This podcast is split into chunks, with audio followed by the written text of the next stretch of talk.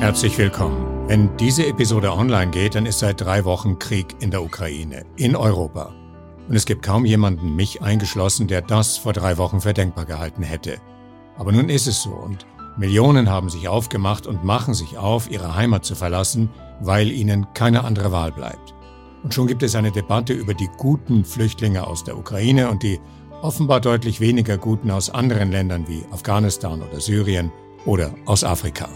Ganz unabhängig davon, wie Deutschland oder Österreich Fluchtbewegungen wie die von 2015 und die aktuelle managen oder auch nicht, am Ende ist es immer auch und mit großem Einsatz die Zivilgesellschaft, die hilft, die organisiert, die unterstützt und die neu angekommenen Menschen zur Seite steht. Sie sagen Willkommen, und das ist jetzt mal ganz wörtlich zu nehmen, denn ich bin gerade in Scheibs, einer kleinen Stadt in Niederösterreich, angekommen um die Zivilgesellschaft und ihren Einsatz ganz unmittelbar kennenzulernen. Willkommen, Verein zum Finden einer neuen Heimat, so heißt die Zivilgesellschaft hier, vertreten durch die beiden Vorstandsmitglieder Eva Hortenrott und Alois Höger. Ich werde am Bahnhof abgeholt und kaum da sind wir schon im Gespräch darüber, wie Engagement entsteht. Im Fall von Eva Hottenrott waren es Bücher. Bücher über Menschenrechte, Flüchtlingsgeschichten und Demokratie. So fing es bei ihr an. Und da ist mir eben bewusst geworden, wie wichtig es ist, sich überhaupt äh, seiner Rechte halt bewusst zu sein. Ich meine, das weiß ich schon länger natürlich, aber gerade was das Asylwesen betrifft, ist so viel im Argen, dass es dann noch wichtiger ist, das zu wissen und das halt einzufordern. Also es fing an mit guten Büchern. Ja, es fing mit guten Büchern an, genau, richtig. Und dann gab es auch noch eins, das hieß, warte, wie hieß das? Achtung, Auto. Es ging um Flüchtlinge und es hieß, sie kommen zu uns oder sie, sie sind am Weg. Und, äh, und da gab es dann zum Schluss eine Seite mit dem, was wir tun können für die Leute. Und da war halt die Konklusion des Autors, dass es nicht möglich ist für uns in dem Krieg in Syrien oder in Afghanistan irgendwie vor Ort was zu machen. Aber wir können die Leute, die hier sind, gut ähm, behandeln und gut willkommen heißen. Und so ist das auch ein politischer Beitrag, ja. denke ich mir. Das ist äh, einfach essentiell, weil es ist ja nach wie vor so, dass viele Leute dann auch Familie in der alten Heimat haben und die dann auch dadurch unterstützen können, indem sie hier halt gut angekommen sind und eine Arbeit haben und in irgendeiner Form dann doch dazu beitragen, dass sie überleben können, auch wenn es furchtbar ist. Also kamen Sie quasi vom Lesen zum Tun. Ja, genau, vom Lesen zum Tun. Angewandte Literatur. Genau, angewandte Literatur. Und es ging gleich ganz pragmatisch los mit dem komplizierten und ziemlich frustrierenden und letztlich gescheiterten Asylverfahren von Sartor, dessen Familie aus Afghanistan in den Iran floh, wo Sartor zur Welt kam und von dort schließlich nach Österreich und von Eva Hottenrott vor Ort begleitet wurde. Für sie war das eine Art Willkommen in der Asylrealität. Das hat eben gerade da auch mein, mein mir angeborenes ähm, Verständnis von Recht und Gerechtigkeit, oder eigentlich mehr von Gerechtigkeit, weil Recht ist ja nicht dasselbe, so, dem ist es so zuwidergelaufen, dass ich mit dem, also dass der Verein eigentlich auch mit mir Kontakt aufgenommen hat. Also die haben ihn auch schon begleitet und wir haben dann halt gemeinsam überlegt, was wir tun können und haben dann halt ein paar tausend Euro aufgestellt für, die, für den Anwalt, der dann vor den obersten Gerichtshof gezogen ist. Und das hat funktioniert? Nein, es hat nicht funktioniert. Der Verfassungsgerichtshof hat den Fall abgewiesen, obwohl äh, drei Wochen vorher ein ganz, ganz ähnlich gelagerter Fall, ähm, also dem ist stattgegeben worden, der Beschwerde, und dem SATA aber nicht. Und dann bin ich noch vor den Europäischen Gerichtshof für Menschenrechte damit gegangen. Moment. Und dort habe ich immerhin eine Antwort bekommen, was angeblich auch nicht immer der Fall ist. Nämlich welche? Dass, ähm, dass eh alles so in Ordnung ist, dass man einen jungen Mann einfach nach Afghanistan schicken kann, obwohl er noch nie in seinem Leben dort war. Und so, so bin ich zum Verein Willkommen gekommen, weil dann haben wir gemeinsam überlegt und der Verein hat eben Geld gegeben und ich habe dann halt noch, noch Geldgeber gesucht und gefunden und die haben uns dann geholfen. Aha, die Mistel ist abgestürzt. Hallo! Wir sind angekommen. Eva Ottenrott wohnt gleich ums Eck vom Bahnhof. In Scheibs ist nichts weit weg und Alois Höger ist auch schon da und Sators Schwester Fatima. Das wird jetzt unsere Gesprächsrunde 1. Die vom Verein organisierten Deutschkurse für Geflüchtete werden eine Rolle darin spielen und daher werden wir am Ende gemeinsam aufbrechen, dorthin, wo diese Kurse stattfinden. Da warten bereits ein paar TeilnehmerInnen und ihre Lehrerin. Aber das ist eine weitere Geschichte und wird in Teil 2 dieser Doppelepisode erzählt. Jetzt gerade freue ich mich über ein süßes Einstandsgeschenk. Herzlichen Dank für die Einladung. Äh, und für die Geschenke, die mir gerade eben übergeben wurden, in Form von, äh, wie heißen die? Scheibserkugeln. Scheibserkugeln von der Bäckerei Leschinski. Habe ich das richtig Reschinski. in Erinnerung? Reschinski, genau. Ein Name, den man sich merken muss. Also vielen Dank dafür. Und äh, ja, Ihnen auch herzlich willkommen. Ja, äh, danke. Wir freuen uns auch, dass Sie hier sind, dass Sie dem Verein Willkommen auch ähm, ja, Aufmerksamkeit geben und eine Plattform. Willkommen in Scheibs ist äh, ein Verein, der im Jahr 2014 gegründet worden ist und circa 200 Mitglieder hat. Die Zielsetzung des Vereines ist, Menschen aus anderen Kulturen, Ländern, aus anderen Sprachkreisen beim Finden einer neuen Heimat hier im Raum Scheibs und in Umgebung im Mostviertel zu unterstützen in den verschiedensten Bereichen von der mentalen bis zur administrativen Unterstützung bei den Behördenwegen, äh, bei den äh, Asylanträgen, aber letztendlich vor allem auch beim Erlernen der deutschen Sprache und bei ihrem Weg in die Arbeitswelt hier im Mostviertel, wo wir ja zu Hause sind. So, und Scheibs hat, das habe ich mittlerweile auch in Erfahrung gebracht, 5000 Einwohner, eine gute Größenordnung der Bevölkerung von Scheibs, steht ganz offensichtlich für den Verein gerade und viele andere zumindest hinter dessen Zielen und so. Sie haben nicht das Gefühl, dass Sie hier auf Widerstand stoßen. Nein, im Gegenteil. Wir werden von der Gemeinde gut angenommen und, und unterstützt. Ähm, die ehemalige Bürgermeisterin hat ja auch unsere Deutschkurse dadurch ähm, auch ermöglicht, dass sie Räume zur Verfügung gestellt haben für die Deutschkurse. Und die ähm, Bürgerinnen und Bürger von Scheibs haben eine sehr menschenfreundliche Einstellung. Wir haben auch keine FPÖ im Gemeinderat und äh, die Stimmung ist gut. Also es, es gibt eine Offenheit, die in weiten Kreisen, in, vor allem in meinem Freundes- und Bekanntenkreis, ähm, sehr klar zutage tritt. Am Weg hierher haben wir uns ja gerade unterhalten über äh, Sator und äh, Fatima. Sator, den Sie ja begleitet haben und den Sie auch betreut haben. Und Fatima ist seine Schwester und du bist da. Äh, dir auch herzlich willkommen. Danke und ich freue mich auf dabei sein. Ja, ich freue mich auch, dass du da bist und äh, ein bisschen was von deiner Geschichte erzählst. Du bist ja äh, in Österreich nicht als Geflüchtete, sondern du bist mit einem Studentenvisum ja. hier und du studierst hier. Äh, genau, ja, ich bin äh, äh, im Iran äh, geboren und da gewachsen und bin seit eineinhalb, eineinhalb Jahren hier in Österreich gekommen und habe ich mein Studium angefangen, bin ich jetzt im zweiten Semester und äh, habe ich auch ein Praktikum in ein äh, eine Firma im Forschungszentrum und bin ich da tätig. Und passt ja auch zu deinem Studium, das hat die Abkürzung REM, das musst du mal erklären, das geht um regenerative Energien. Äh, ja, das ist Abkürzung von äh, regenerative Energiemanagement äh, und äh, erneuerbare Energiesysteme.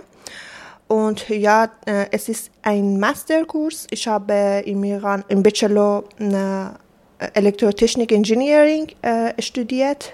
Und ja, danach bin ich nach Österreich gekommen. Und äh, ja, dieses äh, Praktikum ist äh, bezüglich zu meinem vorherigen Studium. Und und das passt gut ja, genau. äh, als Begleitung zum Studium. Und das passt auch gut zur Geschichte von Willkommen, Frau Hottenrott, denn diese Firma ist die Firma Ihres Mannes. Mhm. Und so gesehen schließt sich hier nochmal der Kreis.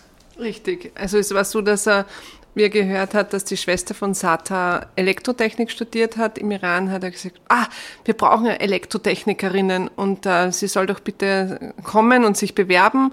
Und dann hat sie sich beworben und ähm, es war dann aber klar, dass sie einen Master braucht, um in seiner Firma äh, ankommen zu können, wegen der österreichischen Asylgesetze eigentlich oder wegen der Fremdengesetze, der sehr restriktiven. Und ähm, das hat sie dann aber gemacht und sie hat innerhalb von vier Monaten Deutsch gelernt. Also von null auf B1-Niveau eigentlich ja. ist sie gegangen. Es war unglaublich, weil mhm. sie hätte sonst nicht studieren können. Im Grunde, es ist so, dass ähm, normalerweise man für ein Studium in Österreich ja C1 braucht. Der Studiengangsleiter hat aber dann ein Gespräch geführt, ein Aufnahmegespräch und hat befunden, dass es passt. Also da wird irgendwie deutlich, dass ähm, engagierte Bürgerinnen und Bürger tatsächlich Dinge in Bewegung setzen können und ähm, auf ganz umfassende Art und Weise. Ja, also ich möchte vor allem äh, für, die, für die deutsche Sprache äh, eine Lanze brechen. Es war von Anfang an äh, bei uns im Verein das Ziel, das Erlernen der deutschen Sprache zu unterstützen. Das haben wir immer gemacht, seit der Gründung im Jahr 2014.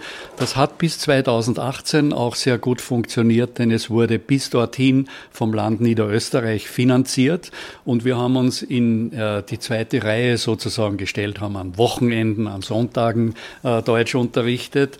Äh, dann kam ein Bruch. Niederösterreich hat diese Unterstützung leider eingestellt und wir sind im Regen gestanden. Wir haben dann gesagt, 2019, äh, wir machen das selber.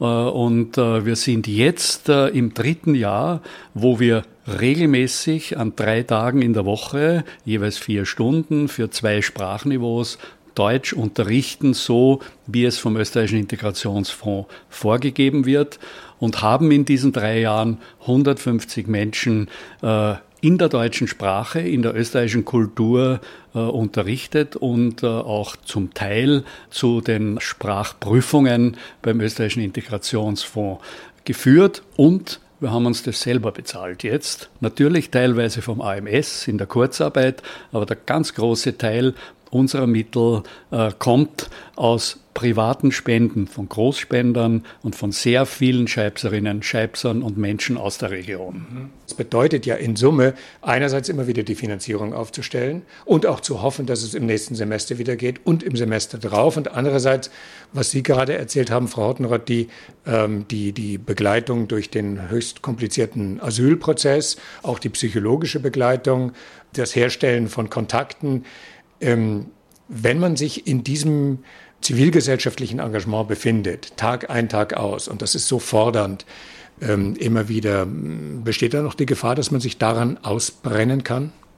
Ja, die Gefahr besteht auf jeden Fall. Also wir haben ein Mitglied, das im Vereinsvorstand äh, war, die hat das jahrelang gemacht und sie hat dann zum Schluss gesagt, sie kann nicht mehr, weil sie so zermürbt und es macht sie so fertig, diese Schicksale einfach auch. Mhm. Und ähm, sie hat aber sehr viel geleistet und ich denke mir, sie ist auch also ganz berechtigt, einfach einmal dazu zu sagen, so, ich bin mhm. jetzt einmal raus, das ist völlig in Ordnung.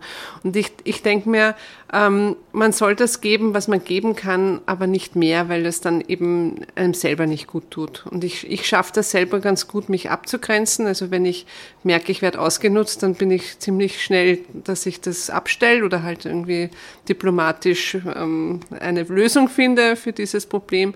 Aber das ist mir eigentlich nicht, nicht oft passiert und ähm, wie gesagt, ich nehme das dann auch nicht krumm, sondern ich mache einfach weiter. Und ähm, ich selber habe, weil ich mir halt dann auch größere Aufgaben vornehme, ähm, habe schon öfters auch das Gefühl, ich kann nicht mehr und mir geht die Kraft aus, weil auch unser Staat so ein rassistischer, diskriminierender Staat geworden ist, leider in den letzten 20 Jahren. Und gerade deshalb engagiere ich mich aber so, weil ich diese Unrechtsstaatlichkeit, die sich da im Asylbereich entwickelt hat, als einen großen Irrtum und auch ein Verbrechen empfinde. Und ich persönlich habe da einen Auftrag. Ich kann es nicht anders beschreiben. Das ist jetzt eine, eine, eine heftige Anschuldigung, mhm. ja, die Asylprozesse, die es gibt und die rechtsstaatlich grundiert sind, als Verbrechen zu bezeichnen. Woran machen Sie das im Einzelnen fest? Also es fängt damit an, dass beim Bundesamt für Fremdenwesen und Asyl die Fachbeiräte oder die, diejenigen, die die Interviews führen, auch gar keine richterliche Ausbildung haben, großteils auch keine juristische Ausbildung, dass die Dolmetscher teilweise schlecht ausgebildet sind. Und ähm, was ich auch sehr schlimm finde, ist, dass dann auch oft die Länderfeststellungen, dass, dass die Berichte, die äh, Leute haben, die die Interviews führen, dass die oft teilweise von Leuten ähm, herangezogen werden, die auch nicht akzeptabel sind. Die Berichte darüber, wie geht es in den Ländern zu, aus denen Asylwerberinnen kommen, äh, damit die Beiräte entscheiden können, ist es eine dramatische Situation, aus die dieser, diese Person kommt oder nicht. Ja, ganz genau. Also da wird einfach auch nicht auf Qualität geachtet. Und das ist einmal ähm, ein Vorwurf. Der zweite Vorwurf ist der, dass nicht genug Ressourcen zur Verfügung gestellt werden. Das gilt auch für die ähm, österreichische Gerichtsbarkeit. Da ist es auch so, dass in den letzten zehn Jahren, sage ich einmal, äh, vieles äh, eingespart wurde, was aber für das Funktionieren eines Rechtsstaates unumgänglich ist. Also Personalressourcen ähm, und das ist im Asylwesen ganz besonders schlimm. Und ähm, diese unmittelbare Erfahrung haben Sie ja auch in Bezug auf Fatimas Bruder erlebt, Sator, der äh, zwar in Österreich ist, aber dessen Asylverfahren nicht abgeschlossen wurde, jedenfalls nicht positiv abgeschlossen wurde. Richtig, also wenn es nach dem österreichischen Staat gegangen wäre, wäre er jetzt in Afghanistan und mit, ich würde mal sagen, mit an 99-prozentiger Wahrscheinlichkeit tot weil er dort als ähm, nicht ähm, in Afghanistan geborener Hazara einer unglaublich großen Gefahr ausgesetzt wär, wäre, auch aufgrund seiner Fluchtgeschichte, die das BFA ihm aber leider nicht geglaubt hat. Und ähm, ich bin der Überzeugung, ähm, dass dass man Menschen nicht nach Afghanistan zurückschicken kann. Das gilt, galt auch schon lange, bevor die Taliban wieder die Macht übernommen haben. Afghanistan ist kein Land, in das man Menschen zurückschicken kann. Also ja, da, davon lasse ich mich nicht abbringen, auch wenn es auf dem Papier eine Demokratie war, aber gerade für, für Minderheiten ist es dort einfach nicht möglich zu leben. Also was ist Ihnen gelungen in Bezug auf Herr Santor? Welche, welche Wendung haben Sie herbeiführen können? Also er ist noch immer da, das ist einmal das Wichtigste. Und er kann, konnte doch in Scheibs bleiben und er konnte jetzt einen neuen Asylantrag stellen und dieser wird jetzt bearbeitet. Und ähm, es ist jetzt auch so, dass er nicht zurzeit nicht nach Afghanistan äh, zurückgepackt werden kann. Also das ist ganz, ganz hm, wichtig. Hm. Und er hat eine, äh, er hat die Möglichkeit zu arbeiten. Das ist ja, glaube ich, ganz wichtig. Richtig. Er hat einen Gewerbeschein lösen können. Das ist eine von drei Möglichkeiten, die in Österreich leichter möglich sind. Also entweder kann man als Saisonarbeiter arbeiten oder Arbeiterin oder eben ähm, als ähm, Gewerbetreibender für ein freies Gewerbe. Und da konnte er jetzt einen Gewerbeschein als Hausbesorger lösen und hat auch einige Jobs, mit denen er sich ganz gut über Wasser halten kann mhm. zurzeit.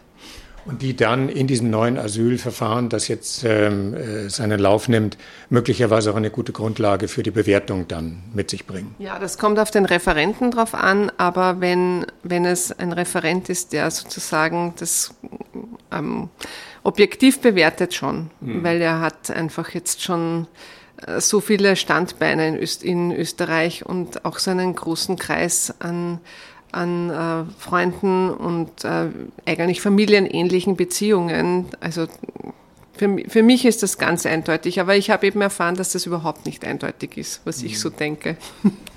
Fatima, das Spannende ist, dass als ihr noch im Iran wart, hat dein Bruder ja ein kleines Unternehmen gehabt ja. und hat sich sehr für dich eingesetzt und dir geholfen. Ja. Jetzt seid ihr beide in Österreich und nun setzt du dich für ihn ein und unterstützt ihn. Äh, ja, genau. Äh, ich und meine Schwester sind äh, beide von Sator äh, im Iran un unterstützt. Und äh, ja, als ein äh, fremder fremde Mensch in, im Iran geht nicht zur Universität, leicht zur Universität gehen. Und das kostet viel, aber mein Bruder hat mir da viel geholfen und hat alles bezahlt. Und nicht nur ich, sondern auch meine Schwester auch ist äh, von meinem Bruder unterstützt. Und ja, Entschuldige. Äh, äh, und ja, derzeit ist auch für mich eine Gelegenheit und eine Möglichkeit, meinen Bruder zu unterstützen und äh, sowohl im mm, vielleicht psychisch und auch äh, äh, etwas im Haushalt oder oder Finanz, weil äh, bis jetzt, bis äh, vor drei Monaten. Mein Bruder hat keine äh, Arbeitsgenehmigung und konnte nicht arbeiten und äh, ich habe ihn äh, bezahlt Aber jetzt, Gott sei Dank, äh, kann er schon arbeiten und ist äh, selbstständig und kann äh, alles erledigen und nur wir beide leben zusammen und unter, unterstützen uns. Das ist eine emotionale Unterstützung. Ja. Und Satar auch viel mehr emotional äh, äh, hilft, kann ich sagen. Mm, weil äh, als ich hier gekommen bin, habe ich viel äh, Heimat, Heimatweh und äh, ja, aber Satar hat mir viel äh, geholfen und als auch Eva, meine beste Freundin in Österreich. Und ja, Gott sei Dank ist alles okay und jetzt ich bin ziemlich integriert in Österreich, kann arbeiten, kann studieren und freue mich darauf. Mhm. Also diese Hilfeleistung, die möglich ist und die passiert, äh, und die Geschichten, so wie Fatima sie gerade erzählt, das sind dann wiederum die Dinge, die einen auch immer wieder antreiben, oder? Ja, wie die Eva schon gesagt hat, ähm, äh, es gibt Enttäuschungen auch in der Betreuung von Menschen aus anderen Kulturen. Äh, die Erwartungshaltungen sind oft sehr unterschiedlich und sie alle äh, übereinander zu bringen, ist eine große Herausforderung. Asylwerberinnen, Asylwerber haben andere Erwartungen vielleicht, äh, erwarten zu viel, erwarten das Falsche als äh, äh, Mentoren und Mentorinnen des Vereins, als zum Beispiel Unternehmungen, wo sie dann sich auch um Arbeit äh, bewerben, als auch äh, die Institutionen. Und in diesen Schnittstellen äh, ist Konflikt, sind Konflikte verborgen und da gibt es auch Enttäuschungen, keine Frage sehr viele, aber auch am Ende des Tages ein positiver Lernprozess für alle Beteiligten. Genau, ich wollte noch sagen, dass das Burnout-Problem immer da ist, wenn man zu viel macht, generell. Aber für mich war jetzt das Zusammensein und diese gemeinsame Arbeit für und mit geflüchteten Menschen oder mittlerweile meine Freunde ähm, so sinnstiftend, dass ich eigentlich ein tiefes Glück empfinde und dass es noch nie in meinem Leben ähm, eine Phase ge gegeben hat, in der ich gewusst habe, dass das, was ich tue, Sinn macht und dass es nicht nur Sinn macht, sondern ich, war mit, ich bin mit mir im Reinen eigentlich. Ja. Ich, ich sehe einfach, ich bin am richtigen Platz zur richtigen Zeit und ähm, nichts anderes möchte ich machen. Und deswegen glaube ich auch, dass es sich ähm, weg vom eigenen, von der eigenen Nabelschau zu bewegen, mal hin, wie geht es denn den anderen, eigentlich ein gutes Glücksrezept ist.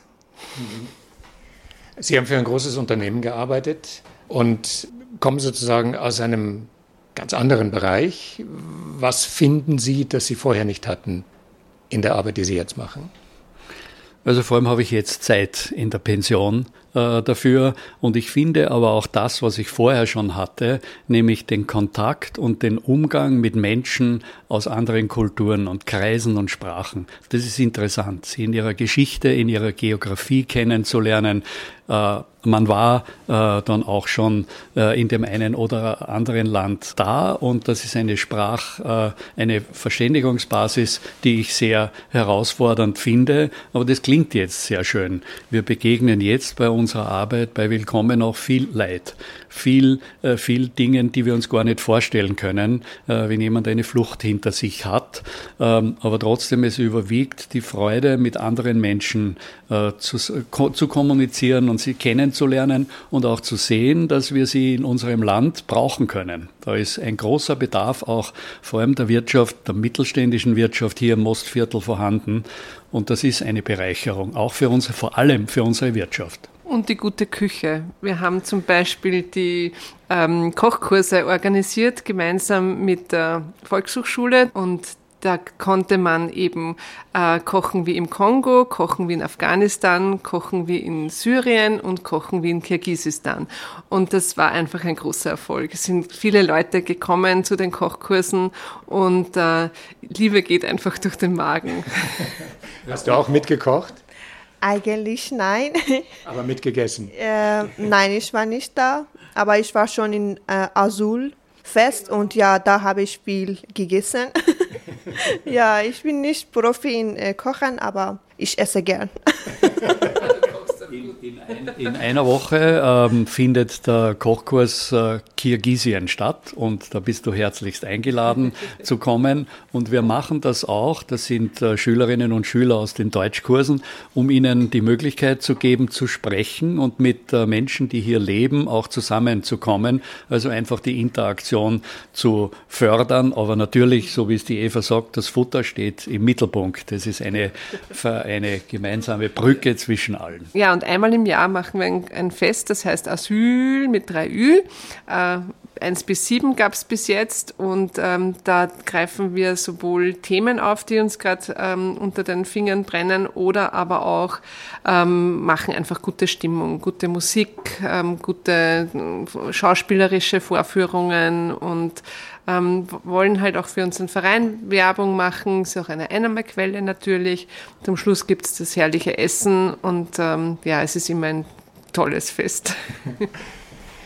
Wir reden über das, was die Menschen bewegt, sich einzusetzen. Und was ist es bei dir, wofür du dich einsetzt? Was sind deine Hoffnungen, deine Ziele, deine Visionen? Äh, also meine Vision ist äh, bessere Zukunft. Äh, ja, natürlich ist durch äh, gute Arbeit und auch gute Bildung. Und äh, ich glaube, ja, kann ich eine bessere Zukunft für mich ermöglichen. Und äh, natürlich mit äh, Hilfe von äh, Verein und alle anderen äh, Freunde, die mir in diese Jahr, diesen Jahren äh, unterstützen haben. Mhm. Ja. Mhm. Ja, äh, was, was, mir so wichtig ist, Deutsch sprechen ist. Ich habe äh, die Deutschkurse von Verein äh, auch benutzt und da teilgenommen, finde sehr praktisch und ja, habe ich, äh, hat mir viel äh, geholfen. Äh, als eine eigene Erfahrung, eigene Erfahrung kann ich sagen, dass ich habe eine Freundin, die lebt in Burgstall in der Nähe von Scheibs. Äh, sie hat mir einmal erzählt, dass äh, die Deutschkurs von Freien äh, ist, dieser Willkommenverein ist eigentlich eine der besten Deutschkurse in Österreich und sie hat auch in einem anderen Standort einen Deutschkurs besucht und war nicht wirklich zufrieden damit, aber hat mir gesagt, dass wirklich dieser Deutschkurs ist praktisch und ich habe auch das gefühlt und konnte ja da um, äh, als auch äh, Deutsch lernen und äh, kann ich auch Integration in Österreich auch was erfahren. Und ja, als meine Vision war eine bessere Zukunft, ja, vielleicht äh, gutes Gehalt. ja. ja. Und ja, und äh, ich glaube, dass mit äh, ein bisschen Mm, ja, Arbeit kann man äh, erreichen. Ja, dieses äh, Ziel. Ja. Das Schicksal will es, dass wir uns über diese Themen unterhalten, genau an dem Tag, als ein neuer Krieg ausbricht. Und zwar in Europa. Es kann also Fluchtbewegungen über die Grenze geben, zunächst mal in die Nachbarländer, aber eben auch nach Österreich. Ist das ein Gedanke, der Ihnen auch durch den Kopf geht, dass da eine neue Aufgabe auf Sie zukommen könnte? Ja, ich denke mir, aber das kann ja Österreich gut und das ist ja immer wieder so gewesen, dass Menschen gekommen sind und dass wir sie aufgenommen haben und ihnen geholfen haben und dann haben sie entweder das Land wieder verlassen oder sie sind halt geblieben. Das ist eigentlich ganz normal. Für mich jetzt, ja, für unsere Regierung nicht ganz so. Aber ja, ich, ich habe eigentlich auch Angst, weil es so nahe ist zu uns und auch weil der Putin ja so gedroht hat. Also das ist auch ziemlich zach, finde ich. Mhm. Aber Flüchtlinge aufzunehmen ist für uns eben eine Sache, die wir geübt haben und die wir können und wo ich mir denke, mir ist es egal, woher wer kommt. Ja. Mir geht es darum, wie ist der Mensch, was kann ich mit ihm sozusagen veranstalten und ähm, ja, also es gibt natürlich auch Leute, die ich nicht so gern mag. Also nur weil er von woanders kommt, ist er jetzt auch nicht besser. Ja. Aber im Prinzip kann es eine große Bereicherung sein. Und ich wünsche uns und den Menschen in der Ukraine, dass das möglichst bald vorbei ist. Und damit brechen wir auf, um einmal quer durch die kleine Stadt dahin zu gehen, wo die Deutschkurse stattfinden. um unser Gespräch in größerer Runde fortzusetzen. Das ist dann der zweite Teil dieser Doppelepisode über die Menschen von Scheibs. Bis dann! Journey Stories. Geschichten von Flucht und Migration